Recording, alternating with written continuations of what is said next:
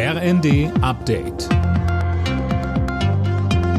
Stündlich neu. Auf den Punkt informiert. Ich bin Mia Hehn. Guten Tag. Der frühere DDR-Regierungschef Hans Modrow ist tot. Er starb im Alter von 95 Jahren. Das teilte die Linksfraktion im Bundestag mit. Modrow war von November 1989 bis April 1990 der letzte Vorsitzende des Ministerrats der DDR. Der langjährige SED-Funktionär machte nach der Wende Politik für die PDS und danach für die Linken. Millionen Menschen in den Erdbebengebieten in der Türkei und Syrien haben kein Dach mehr über dem Kopf. Allein in Syrien könnten es rund fünf Millionen sein, schätzen die Vereinten Nationen. Hilfe aus Deutschland ist bereits auf dem Weg, Lisa Schwarzkopf. Ja, das Deutsche Rote Kreuz zum Beispiel schickt heute von Schönefeld bei Berlin einen Lkw-Transport mit tausenden Zeltplanen, Feldbetten, Isomatten los.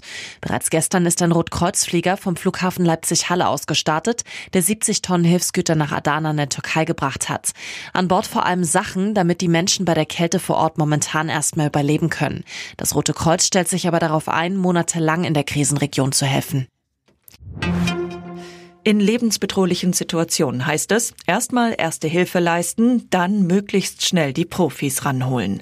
Heute ist Tag des europäischen Notrufs. Die 112 ist allen bekannt, auch wenn einige manchmal unsicher sind, ob sie den Notruf oder den Hausarzt rufen sollen.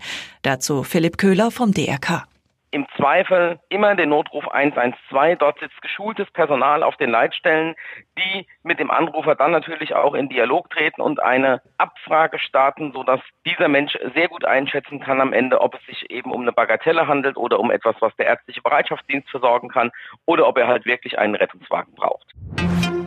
Die gestiegenen Kosten machen auch vor dem Karneval nicht Halt. Zum Beispiel wurde der große Umzug in Erfurt abgesagt, weil er schlicht und einfach zu teuer wird.